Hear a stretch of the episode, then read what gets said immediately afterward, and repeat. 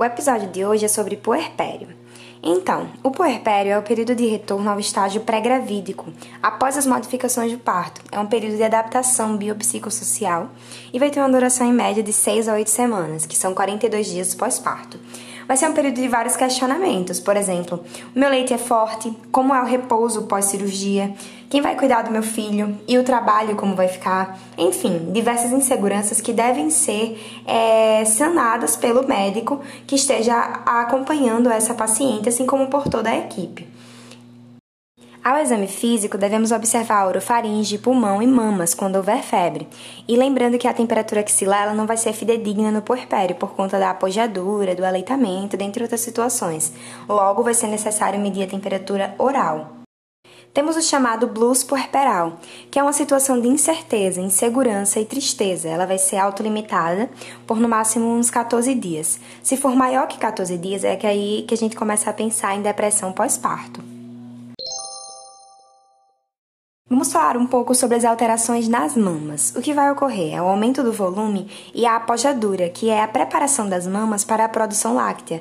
Isso ocorre após 3 a 5 dias do parto. E essa produção láctea aumenta mais ainda após o colostro. E é muito importante que a gente estimule bastante essa amamentação. Em relação às alterações do útero, vamos ter a restituição do volume, é, através do sistema de miotrombotamponamento, para que não haja um sangramento excessivo. Vamos ter a loquiação, que são debris placentários, coágulos, que vão sair, né, através da vagina. No início vão ser mais avermelhados e depois vão clareando.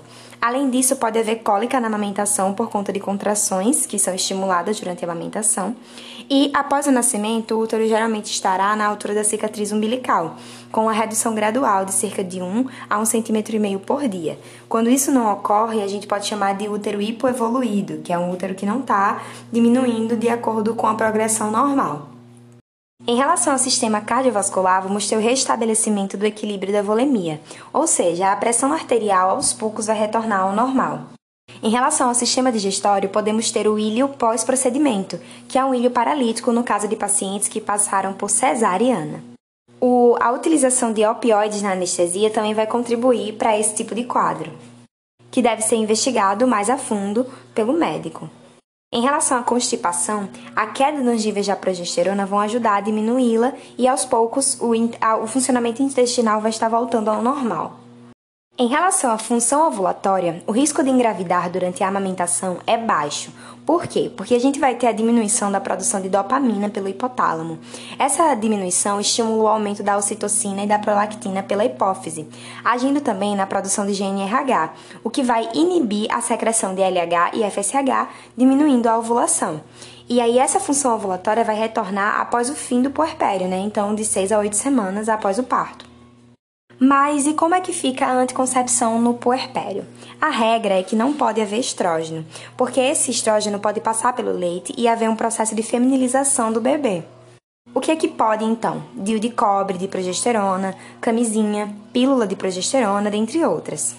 O DIU pode ser colocado nas primeiras 48 horas pós-parto ou após 4 semanas. E a gente tem essa questão da laqueadura no parto, que é muito controversa.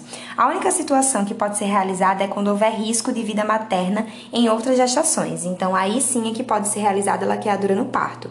Mas essa ainda é uma questão bem é, divergente em relação ao meio obstétrico. Falando um pouco sobre a imunoglobulina anti-D, em quais situações nós vamos fazê-la? Quando a gente tiver mãe, fator RH negativo, com um filho, fator RH positivo.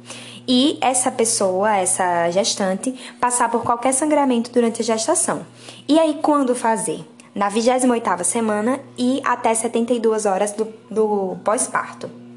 Temos o teste de Cumbis indireto, que é a presença de anticorpos no plasma materno, e podemos ter, fazer também o teste de Cumbis direto, que é a presença de anticorpos na superfície das hemácias do recém-nascido em si. E é essa alteração que a gente quer evitar quando a gente realiza a imunoglobulina anti-D. Enfim, em relação a cuidados gerais, a gente vai ter que os cuidados com a ferida, que deve ser lavar com água e sabão e deixar seco para a gente ter uma boa cicatrização, cuidado com as mamas, uma boa higiene adequada, é, deambulação, bastante estímulo a que a paciente se movimente, ande, e apoio psicológico, assim como orientações. Vamos falar um pouquinho agora sobre um puerpério patológico, ou seja, um puerpério onde a gente vai ter problemas. Começando pela endometrite puerperal. Nela a gente vai ter a tríade de Brum, que é um útero hipoevoluído, doloroso, com saída de secreção purulenta. E qual é o maior fator de risco para que isso ocorra? A cesariana. É uma infecção polimicrobiana, então a paciente vai ter diversas bactérias ali colonizando o seu útero, infeccionando o útero, quer dizer. E qual vai ser a conduta utilizada? Internação, ampicilina mais gentamicina mais metronidazol para a gente cobrir toda essa, essa microbiota. Temos também a atonia ou hipotonia uterina. Quais são os fatores de risco?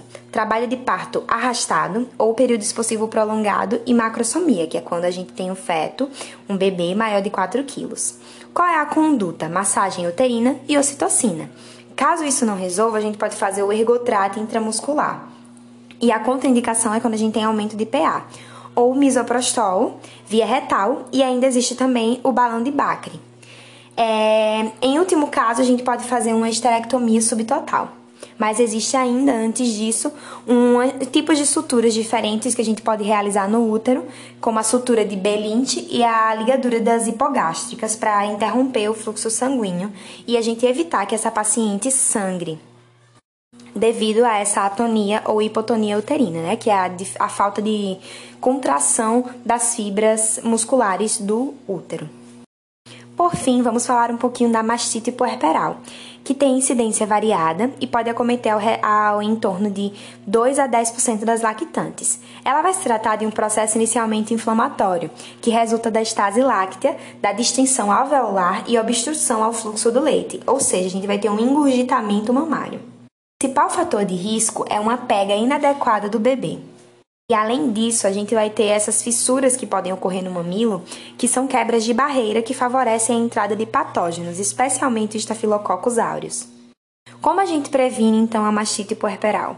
Educação em relação à pega adequada, é, sol nas mamas, atrito nos mamilos para fortalecer, lubrificação também desse mamilo e o esvaziamento completo da mama após a amamentação.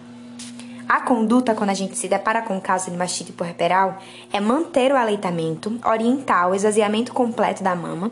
Pode, é, podemos fazer drenagem de abscesso se houver, se for necessário, uso de antibiótico no caso das cefalosporinas, analgesia e suporte das mamas. E assim concluímos é, essa visão geral sobre o puerpério e algumas alterações que podemos ter no mesmo é algo bem, foi algo bem superficial, apenas para introduzir mesmo o assunto.